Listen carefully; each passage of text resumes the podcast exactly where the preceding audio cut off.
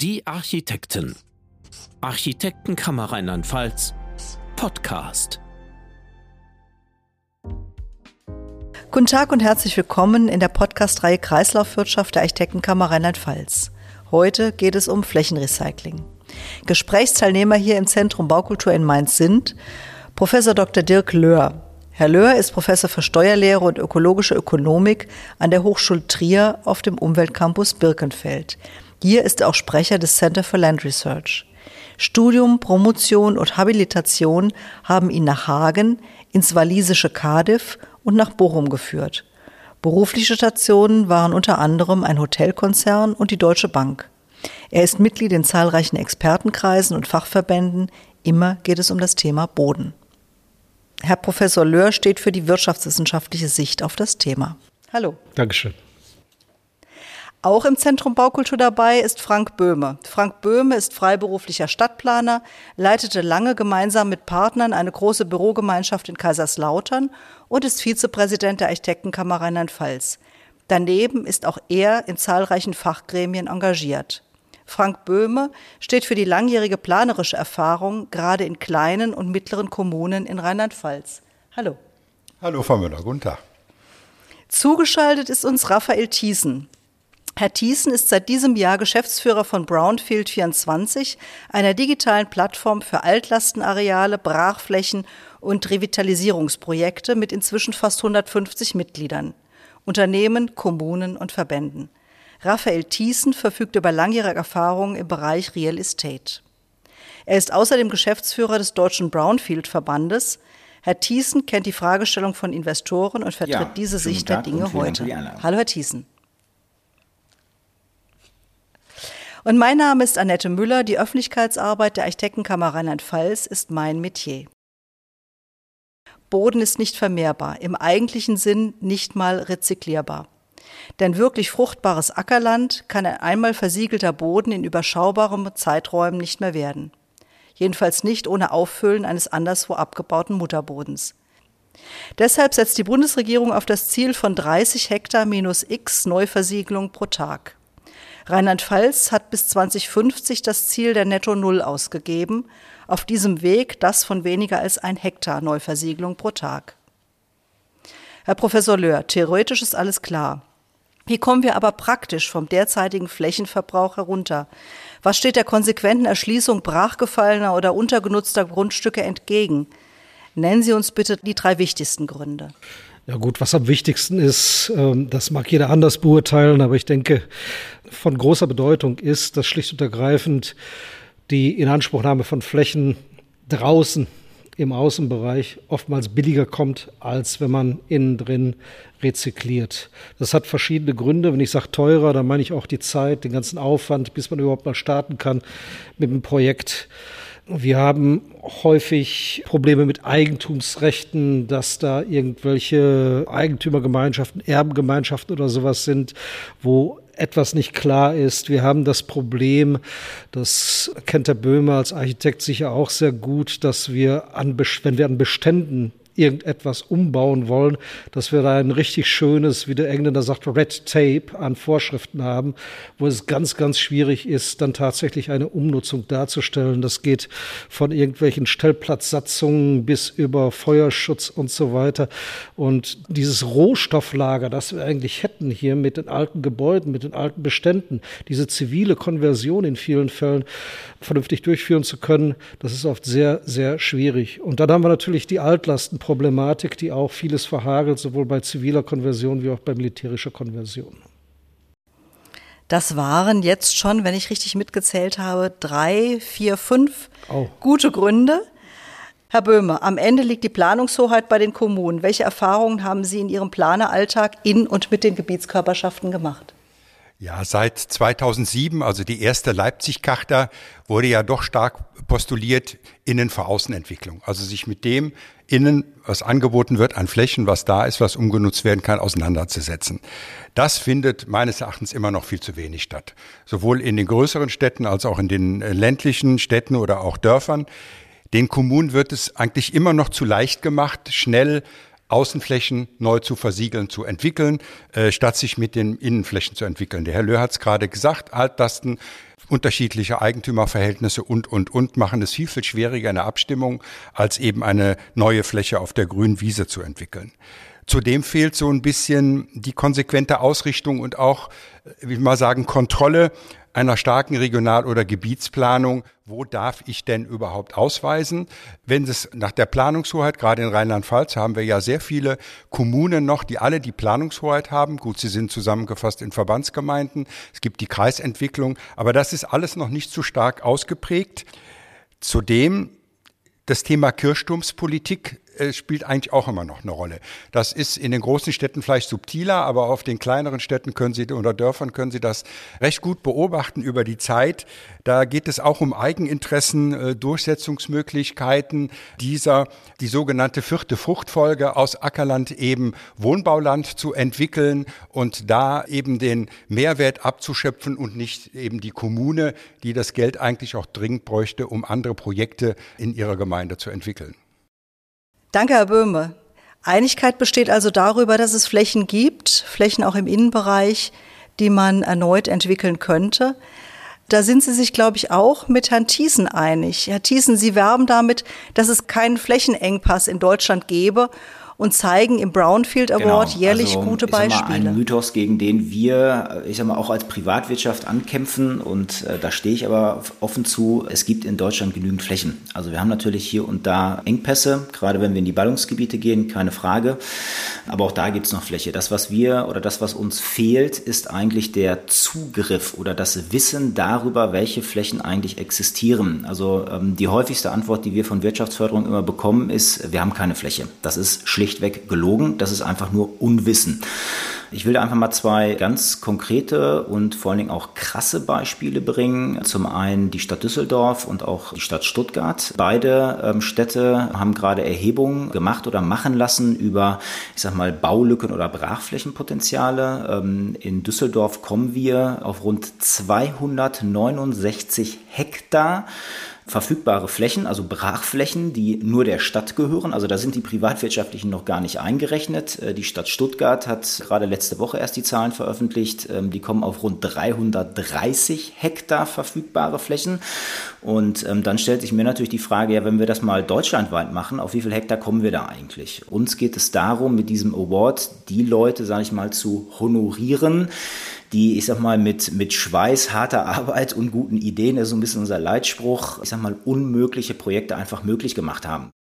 Bei Brownfields habe ich aber so, da passiert ganz, ganz viel vorneweg. Also ne, ich muss den Boden erstmal aufbereiten, ich muss mit der Stadt, Kommunen äh, erstmal ein Konzept erarbeiten, auch mit dem Verkäufer in die Bütt gehen und gucken, was können wir da eigentlich draus machen, was kostet mich das, ich muss Fördergelder akquirieren. Also da fließt ganz, ganz viel Gehirnschmalz rein. Und ich sag mal, das wurde bisher eigentlich wenig bis gar nicht honoriert. Und diese Leute wollen wir eigentlich mit dem Award auf eine andere Ebene heben und mal sagen, pass auf, liebe Leute, ihr habt hier ähm, wirklich ähm, gerackert und gearbeitet und ähm, das verdient unserer Meinung nach eigentlich dann auch einen eigenständigen Preis. Ja, die Leute, die in der Fläche arbeiten, bevor die Hochbaukollegen kommen, die haben wir ja hier am Tisch. Das ist der Herr Böhme mit der Stadtplanerprofession, die genau äh, in dem Bereich ja durchaus auch arbeitet. Herr Böhme, jetzt haben Sie wahrscheinlich weniger Erfahrung mit Städten wie Düsseldorf. Rheinland-Pfalz ist etwas anders strukturiert, aber es gibt eben viele kleine und mittlere Kommunen, die vor genau den gleichen Fragestellungen stehen. Welche Unterstützung würden denn Kommunen brauchen, um ähm, stärker in die Bearbeitung äh, von brachgefallenen und untergenutzten Flächen zu gehen, statt der Ausweisung im Außenbereich? Also ich denke, ein, eine Zielsetzung könnte sein, eine gewichtigere Regionalgebietsplanung oder von mir aus auch Kreisplanung erstmal aufzubauen. Das ist ein großes Manko in Rheinland-Pfalz besonders, aber auch in anderen Bundesländern ist es ein bisschen schwierig. Von der Planungsvergangenheit her tut man sich sehr schwer mit. Man, man setzt auf die Eigenständigkeit, auf die kommunale Planungs- und Verwaltungshoheit und äh, man muss bereit sein als Kommune, eventuell mit Unterstützung, mit Förderung, das Bundesministerium hat gerade beim letzten Nationalen Stadtentwicklungskongress darauf hingewiesen, dass mit der Umsetzung der Leipzig-Charta 2.0 Stärkung des Gemeinwohls so als Grundüberschrift neue Förderprogramme, auch Sonderprogramme aufgelegt werden, um Gemeinwohlaspekte, und dazu hört gerade der Boden und die Entwicklung des Bodens und auch des öffentlichen Freiraumes, stärker gefördert werden können. Die Kommunen müssen aber ferner auch bereit sein, Kooperationen einzugehen. Also diese Vielfalt an Aufgaben, die auf sie zukommt bei dem Bodensektor, und das sind ja teilweise neue, wo viel Überzeugungsarbeit geleistet werden muss, bei den Bürgern, bei Investoren, äh, bei den Politikern auf jeden Fall. Da müssen sich die Kommunen zusammenschließen in Kooperation. Es gibt die ein oder anderen Modelle aus der Vergangenheit, auch in Rheinland-Pfalz. Starke Kommunen, starkes Land ist so ein Projekt gewesen. Läuft gerade der zweite Aufschlag, wo man kommunale Kooperationen fördert. Und als Ergebnis sowohl bei der ersten Phase als auch jetzt bei der zweiten stellt sich wieder raus, Gebietsentwicklungsplanung oder gemeinsame Gewerbeplanung funktioniert, Wohnbauflächenplanung funktioniert nicht. Eine andere große Baustelle ist die, die Bodenpolitik generell. Da kommen wir, glaube ich, nachher noch mal drauf zu sprechen oder da wird bestimmt auch Herr Löhr äh, oder Herr Thiessen noch einiges zu sagen. Die Kommunen müssen in die Lage versetzt werden, stärker auf den Boden zugreifen zu können. Also über die Jahre auch in der angespannten Haushaltslage haben ja viele Kommunen, nicht nur große Städte, auch kleinere, sozusagen ihr Tafel selber verkauft. Das rächt sich jetzt bitter. Jetzt versucht man für viel, viel Geld die zurückzukaufen. Hauptsache Wohnungen.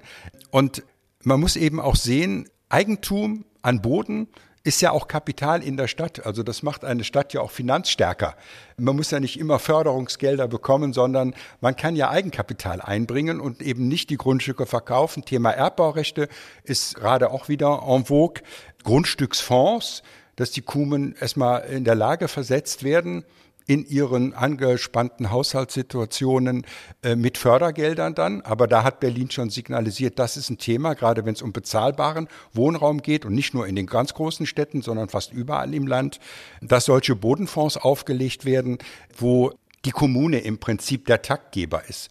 Das sind auch neue Herausforderungen für die, für die Kommunen selbst. Sie müssen sich nicht nur neu als Eigentümer definieren, sie müssen sich auch als Investor definieren und sie haben eine starke Moderatorenrolle vor sich stehen, wo sie die vielen Interessen, die beim Thema Boden und Entwicklung und Vermarktung anstehen, wo sie diese zusammenbringt.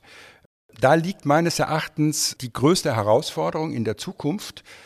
Kann das gelingen? Sind auch ist die Politik, die örtliche Politik, also wieder das Thema Kirchturm, bereit, solche Wege überhaupt einzugehen?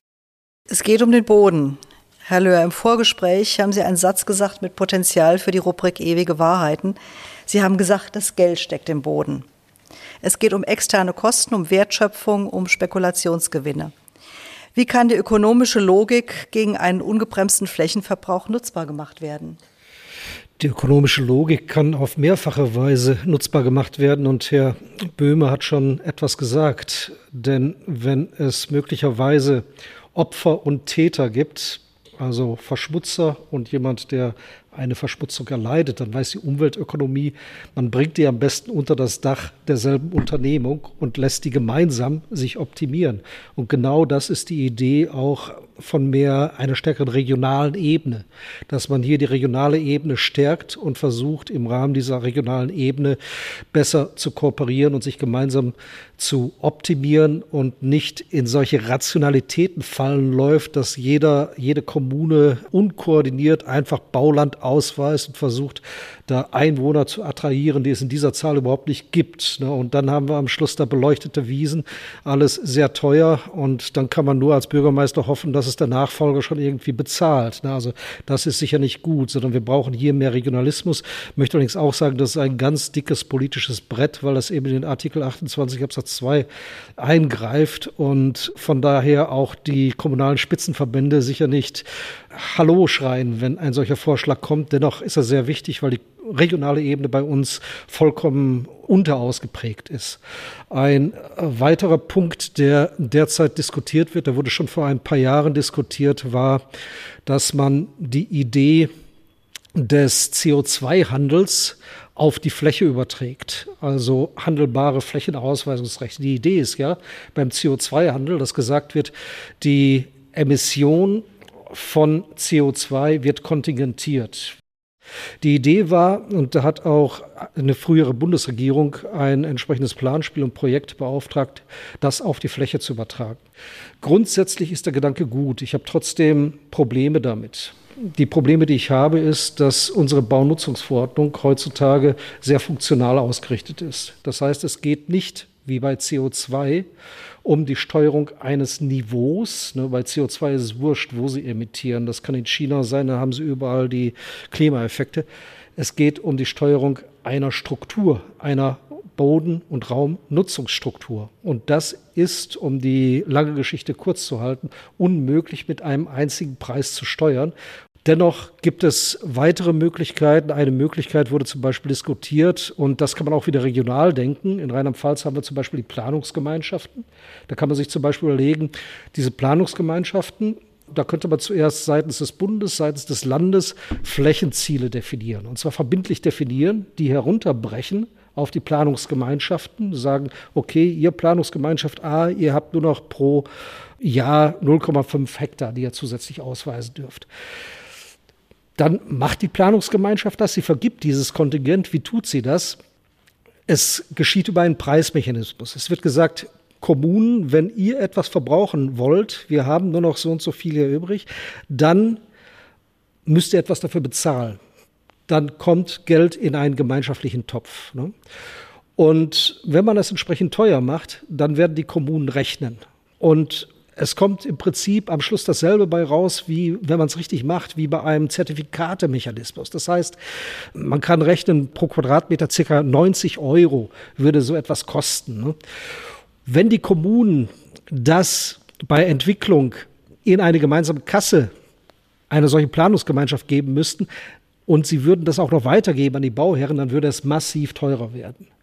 Und das würde bedeuten, dass man nur noch dort ausweist, wo es wirklich Sinn ergibt. Und dann eine schöne Idee, Baulandausweisungsumlage, das Geld, das in die gemeinschaftliche Kasse landet, das da reinfließt, das bleibt da nicht, sondern man verteilt es zurück. Also es gibt da schicke, gute Ideen, die sollte man weiterverfolgen. Meines Erachtens besser das zweitgenannte als das mit dem Flächenkontingenten. Was aber auch im Auge zu behalten ist, ist, ich habe es gerade schon gesagt, es wird teurer. Und das bedeutet, wir haben möglicherweise dann auch, wenn wir so etwas machen, wir brauchen es, wir müssen kompakter siedeln, aber wenn es teurer wird, bedeutet es auch, bezahlbares Wohnen wird zu einem noch größeren Problem, als es mancherorts heute schon ist. Und da muss man sich dann eben Ausgleichsmaßnahmen überlegen. Man muss sich überlegen, wie flankiert das der Staat am besten. Herr Böhme hat gerade schon richtigerweise gesagt, Erbbaurechte sind ein ganz interessantes Argument. Leider werden sie vollkommen falsch angewendet von den Kommunen, aber es ist auf einem anderen Blatt geschrieben. Aber es gibt die Möglichkeit und da müssen wir in diese Richtung, da ist noch Luft nach oben und da müssen wir hingehen. Herr Thiessen, Sie haben eben, ich habe es aus dem Augenwinkel gesehen, beim Zertifikatehandel sehr interessiert genickt. Das Wie sehen Sie das? Also wir haben ja im DEBV jetzt verschiedene Themenschwerpunkte. Ähm, zum einen das Thema Kataster, da sage ich vielleicht gleich noch ein paar Takte was dazu, aber auch zum Thema Zertifizierung. Das, was der Professor Dr. Löhr sagte, war, ähm, wir machen uns gerade so ein bisschen Gedanken. Wir haben zig Zertifizierungen eigentlich, wenn wir in den Hochbau gehen. Aber warum gehe ich nicht dann auch dazu hin, wenn ich, ähm, ich sag mal, einen verseuchten Boden, wenn ich, ich sag mal, etwas Gutes tue, etwas entweder renaturiere oder wieder in den Kreislauf bringe? Warum kann ich das nicht irgendwo anrechnen? Und da müssen wir ja irgendwo dann mal auch hinkommen. Ne? Also man darf immer nicht vergessen, das, das klingt immer alles so einfach, wenn ich aber wirklich ein richtiges Brownfield habe dann kommt da sehr, sehr schnell, kommen da hohe Kosten mit rein. Und die meisten Fehler werden am Anfang begangen. Ne? Also ich sag mal, beim klassischen Hochbau, da können Sie alles durchrechnen, was Ihnen der Quadratmeter kostet, da kann jeder Architekt. Ähm, da geht beim Brownfield nicht so einfach. Ne? Also da müssen Sie ein paar mehr Voruntersuchungen machen. Aber wenn ich sage, pass auf, lieber Investor, du gehst eben in dieses Risiko, dann muss das irgendwo halt auch honoriert werden. Beziehungsweise, ähm, und das ist ja eine Diskussion, die wir jetzt hier noch gar nicht hatten, ist ja dieses ganze Thema ESG, was so langsam kommt, weil der Markt wird wird nämlich dahingehend getrieben. Also das heißt, das bekommen wir gerade mit, sehr, sehr viele Marktteilnehmer, die ja sagen, ich finde keine Fläche mehr, wollen investieren und brauchen Gelder, Kapital, sagen die Kapitalgeber erstmal ja, okay, wie nachhaltig ist denn da eigentlich euer Projekt? Und da guckt sich ähm, der Autobauer gerade mal an, ja, wie nachhaltig ist denn da eigentlich eure Produktionsstätte? Und wenn die gar nicht nachhaltig ist, dann kriegen die den Auftrag nicht. Ich finde schon, dass die Politik dieses Thema meiner Meinung nach, korrigieren Sie mich gerne, so ein bisschen verschlafen hat. Ne? Also man hat, also bis 2050 ist ja eigentlich noch relativ lange hin, meint man. Aber die Akteure beschäftigen sich sehr, sehr wohl mit diesem Thema und vor allen Dingen auch sehr, sehr intensiv. Und man nimmt das äh, nicht auf die leichte Schulter. Ne? Also die Leute wollen das wirklich machen und sie suchen händeringend halt auch nach Tools, äh, mit denen man das machen kann. Und das war bisher eigentlich so noch gar nicht da. Ähm, und ähm, da wollen wir eigentlich auch so als DBV, also als solcher Brownfield-Verband, ähm, so ein bisschen Hilfestellung leisten. Dafür brauchen wir erstmal ein bundeseinheitliches Kataster. Das haben wir nicht. Jeder macht da eigentlich so seine Insellösung, was eigentlich ein bisschen schade ist. Aber nur wenn ich weiß, wo meine Flächen eigentlich sind, kann ich vor allen Dingen auch steuern, vor allen Dingen auch als Kommune. Ansonsten mache ich es den Investoren eigentlich zu einfach und sage immer, hör mal, gib mir doch mal grüne Wiese. Ne? Es gibt ja nichts mehr zu entwickeln. Ne? Und ähm, das finde ich immer ein bisschen schade. Und auch eine Diskussion, die mir auch hier jetzt ein bisschen zu kurz kam, ist eigentlich, wir reden immer nur über Wohnen. Ne? Also ich sag mal, um Wohnen bezahlbar zu machen, brauche ich halt auch irgendwo Gewerbe. Also es muss ja irgendwo alles mal auch irgendwo produziert werden. Und ich sag mal, gerade solche Brachflächen oder Brownfields sind eigentlich prädestiniert dafür, dass auf Brownfields aber auch Wohnen beziehungsweise auch sozialer Wohnungsbau möglich ist. Auch das, ähm, was der Böhme sagte, Belgien, Holland, da gebe ich ihm vollkommen recht. Es gibt ein spannendes Unternehmen, ähm, ist die Firma Revive, ähm, die haben sich darauf spezialisiert. Die machen auf Brownfields sozialer Wohnungsbau. Das glaubt man nicht, aber das kriegen die hin. Und das ist jetzt eben das Schlusswort, was Professor Dr. Lörch sagte, weil diese, ähm, diese Brachflächen- oder Brownfield-Entwicklung, die ist ja die ist ja teilweise sehr zeitintensiv. Ne? Also das äh, ist eben nicht wie die grüne Wiese schnell mal nach oben bauen, sondern das, dauert halt mitunter ein paar Jahre. Ne? Ja, das dauert ein paar Jahre. Da wären wir schon in der Prognoserunde, denn wir nähern uns eigentlich unserem zeitlichen Limit. Deshalb die Frage an Sie alle und äh, wer die beantworten möchte, möge als erstes ins Mikrofon sprechen. Wo steht Rheinland-Pfalz 2030? Wird das minus ein Hektar Ziel erreicht? Ja, dann fange ich mal an. Also ich denke, bei dem Tempo, wie wir es bisher machen und äh, bei der Innovationsbereitschaft, die wir haben oder in den letzten Jahren gezeigt haben, wird das sehr, sehr schwierig meines Erachtens. Also das, da muss schon ein Prozess, es sind eben viele Faktoren, gerade auch nochmal jetzt zum Schluss Moment genannt worden, da müssen viele Faktoren ineinander greifen. Ich sehe auch eine Aufgabenstellung in diesen äh, großflächigen Einfamilienhauswohngebieten der 60er, 70er Jahre, wo ein Generationswechsel schon stattgefunden hat oder ansteht, die meistens auf sehr großen Grundstücksflächen Einfamilienhäuser gebaut haben, die alten Eigentümer.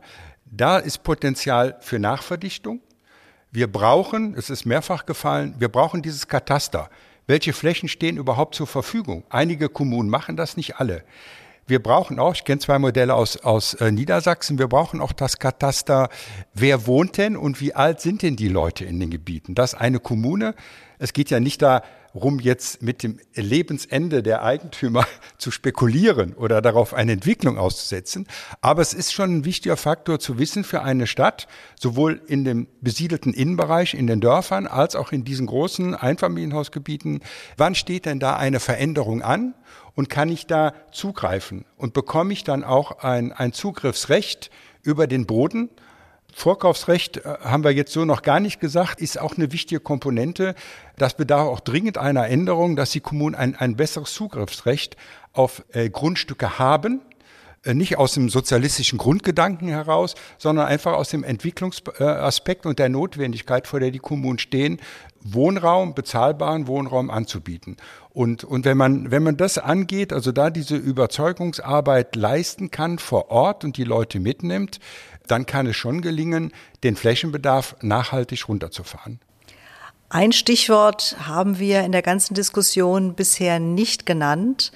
Und das ist, glaube ich, ein wichtiger Aspekt bei der Akzeptanz von dichterem Siedeln, um das mal äh, Gewerbe und Wohnen und nutzungsneutral zu formulieren. Das Stichwort heißt Qualität. Wie kriegen wir Qualität und damit Akzeptanz in die Geschichte? Ja, dann vielleicht ich als Ergänzung. Also Qualität braucht gut ausgebildete Leute, Planer, Architekten, aber eben auch auf der anderen Seite Entwickler, Finanziers und braucht immer eine Überzeugung. Und da muss eben Qualität reingebracht werden in den Prozess. Das bedeutet Überzeugungsarbeit, die Leute mitzunehmen.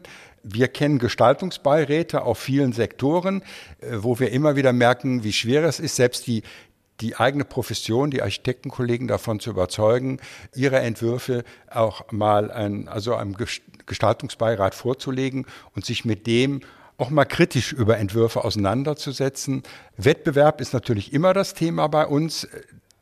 Da schrecken ja viele Politiker vor zurück. Wer teuer dauert lange, stimmt in der Regel eigentlich nicht, ist eigentlich Planungsphase Null eine wesentliche Vorbereitung sich verschiedene Ideen, ob das Ideenwettbewerb ist oder dann schon ein Umsetzungswettbewerb, einfach verschiedene Ideen zeigen zu lassen, wie kann ich denn etwas entwickeln? Also da sind ja die Städte Freiburg und Tübingen, jetzt hier aus dem Südwestbereich, beide in Baden-Württemberg, die Vorreiter, die zeigen, wie man das machen kann und wie das auch bei der Bevölkerung akzeptiert wird, weil alles, was die auch bei, ne, bei den Recyclingflächen, ehemalige Gewerbeflächen, Tübingen ist gerade, läuft gerade noch ein aktuelles Projekt unten am Neckar, welche Qualitäten da rauskommen, wie sich die Leute wohlfühlen, weil, weil sie das wiederfinden, was oft gewünscht wird, nicht nur von jungen Leuten, auch von älteren, diese urbanen Viertel, die bei uns so zwischen 1880 und 1914 entstanden sind, dass man sowas auch heute mit den urbanen Qualitäten umsetzen kann. Ja, Herr Thiessen, Qualität und 2030 Brownfields, wo sehen Sie sich wo sehen Sie Ihr Thema in den nächsten zehn Jahren? Wie also, entwickelt sich das? Wir nehmen das Thema ja sehr, sehr ernst. Also das Thema Brownfield mache ich jetzt nicht nur, weil ich sage, so Mensch, das ist irgendwie eine, äh, eine Marktlücke. Also ich habe nach meinem Studium, ich habe ja in Trier studiert, habe dann auf dem Petrisberg gelernt quasi, auch eine ehemalige Konversionsfläche und dann Herr, äh, Herrn Eitel ähm, und äh, Dr. Martin Koch. Und da kann ganz, ganz viel passieren, wenn man jetzt einfach ganz, ganz viel richtig macht. Und ähm, ich sage immer, das geht immer nur gemeinsam. Wichtig ist einfach, dass sich die Politik zu diesem Thema jetzt committet, dass sie, ich sag mal, viel auch in dieses Thema Digitalisierung und Kataster reinsteckt. Da hat der Böhm vollkommen recht. Das brauchen wir und am besten eine bundeseinheitliche Lösung und äh, nicht eben jede Kommune macht das, was es will und äh, dann laufen die Fördergelder aus und dann kümmert sich wieder keiner drum. Das finde ich immer ein bisschen schade. Und dann kann das eigentlich ein ganz spannendes Thema sein, weil es einfach auch absolut nachhaltig ist. Wir müssen was machen und wir müssen so ein bisschen aus unserer Komfortzone raus. Und dann kann man da auch wirklich richtig gute Dinge bewegen, weil es einfach auch die Leute gibt, die das können. Ne? Und äh, nur wenn ich weiß, wer es kann, dann kann man was ändern. Herr Professor Löhr, Sie sprachen eben das Wohnen an, auch das bezahlbare Wohnen. Gerade in den größeren Städten, in den Oberzentren, teils auch in den Mittelzentren, ist das ein ernstes Problem, genug Flächen für bezahlbares Wohnen auszuweisen. Ein letzter Aspekt, hilft uns da äh, die Erfahrung der Corona-Zeit, hilft uns da eine fortschreitende Mobilitätswende? Also wir haben ja in Deutschland, und das wurde ja auch schon hier erwähnt in der Diskussionsrunde, wir haben nicht zu wenig Flächen. Wir haben die Flächen an den vollkommen falschen Orten, das Bauland an den vollkommen falschen Orten, wo es nicht gebraucht wird. Und wo es gebraucht wird, da müssen wir Effizienzreserven schöpfen. Und da sind solche Initiativen, wie Herr Thiessen sie da anbietet, natürlich Gold wert. Allerdings müssen wir auch sehen, dass wir in der Zukunft, Stichwort Klimawandel, Druck auf die Fläche aus den verschiedensten Richtungen bekommen werden. Also ich denke da beispielsweise, es geht ja nicht nur um effiziente Flächennutzung, sondern es geht auch um eine, um die resiliente Stadt. Ne? Auch Leipzig-Charta ein Thema.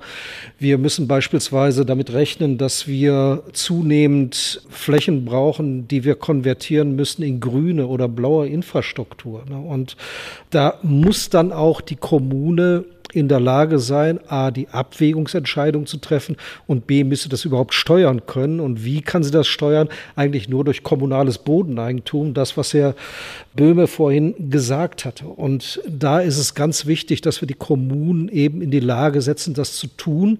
Nur so kann auch ein Ausgleich zwischen diesen verschiedenen Nutzungsansprüchen, auf der einen Seite bezahlbares Wohnen, auf der anderen Seite eben auch die Erfordernisse, die wir von anderen Stellen haben, also dass wir eben die grüne Infrastruktur und so weiter brauchen. Nur so können wir es machen.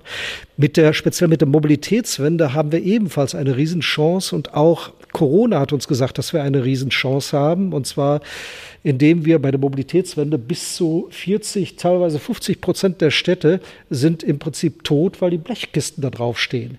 Wenn wir jetzt Mobilitätswende machen, dann können wir, und das ist im Übrigen auch ein Thema, ähnlich wie Altlast, ne, dann können wir diese Flächen nutzen, und können daraus grüne Infrastruktur machen. Wir können möglicherweise hier auch neue Möglichkeiten für Wohnbau machen.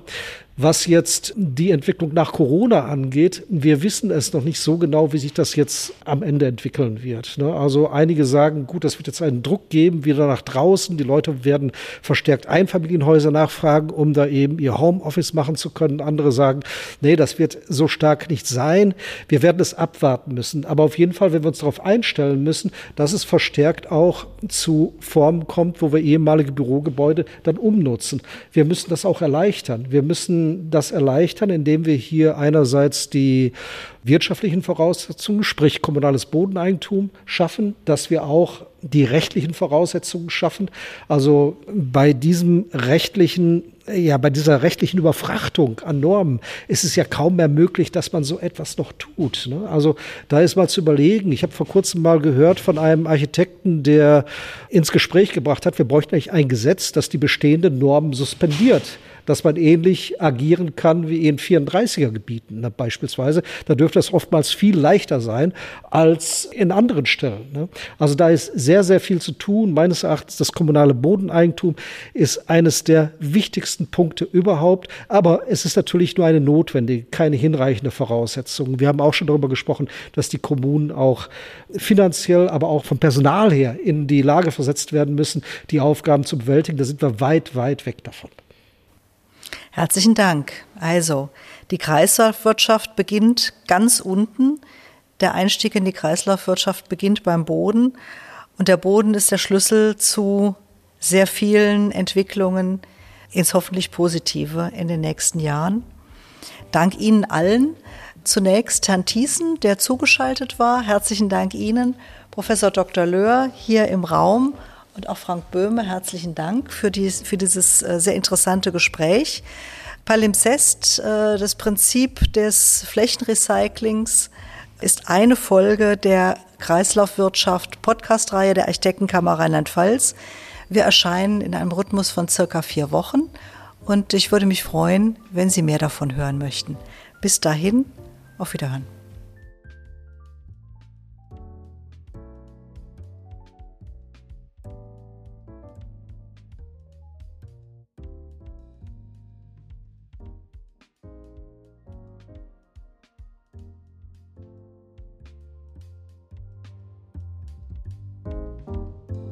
Sie hörten Die Architekten.